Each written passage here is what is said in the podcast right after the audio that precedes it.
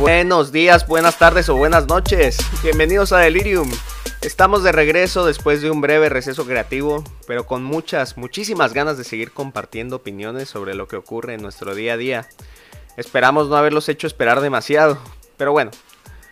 Muchas cosas han ocurrido desde nuestra última emisión. Se dieron a conocer los resultados electorales, Pat Bunny sacó nueva música, etcétera, etcétera. Muchos acontecimientos relevantes que ya tocaremos en su momento.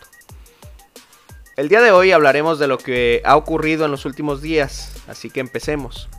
Primero que nada, celebrar la captura de Luis Cárdenas Palomino, que para quien no lo sepa, era considerado la mano derecha del exsecretario de Seguridad Pública, Genaro García Luna, mismo que hoy se encuentra en prisión preventiva en los Estados Unidos por sus nexos con el narcotráfico.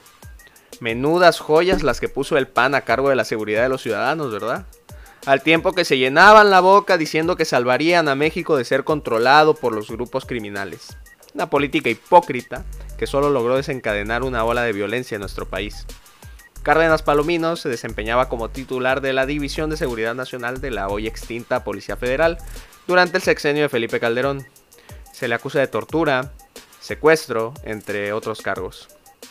Qué casualidad que el propio PAN fue el partido que se opuso a la desaparición de este ineficaz cuerpo policíaco, ¿no creen? Pero bueno, por otro lado, la Cámara de Diputados de mayoría morenista votó a favor del desafuero de los diputados federales Benjamín Saúl Huerta, quien fuera de la bancada de Morena, acusado de violación y abuso sexual contra menores, y Mauricio Toledo, este del PT, señalado por enriquecimiento ilícito. De esta forma se dan ejemplos reales de que México avanza en contra de la corrupción y la impunidad. El Partido de la Regeneración Nacional reitera que casos como este no serán aceptados dentro de sus filas y que aquel que infrinja la ley deberá responder ante sus actos.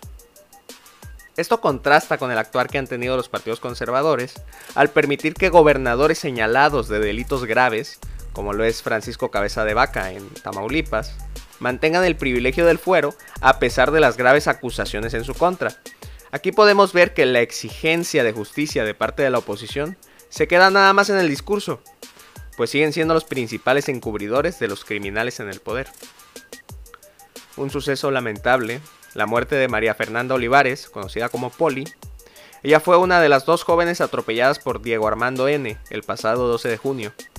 Ante este suceso, el Ministerio Público busca reclasificar el delito ya no como feminicidio en grado de tentativa, sino como feminicidio.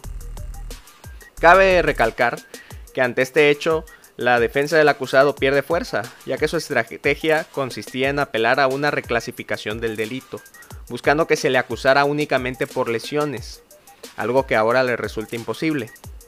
Casos como este dan muestra del escaso valor que muchos le dan a la vida humana en este país.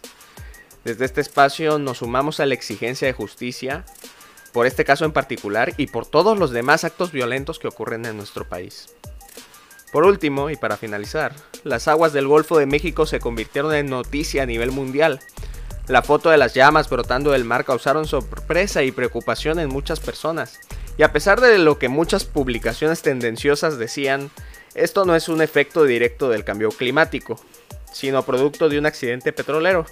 Afortunadamente no generó pérdidas humanas y los estudios de impacto ambiental ya están en curso. Esto fue todo por mi parte el día de hoy. Yo soy Francisco Trujillo. Esto es Delirium. Nos vemos en el próximo episodio.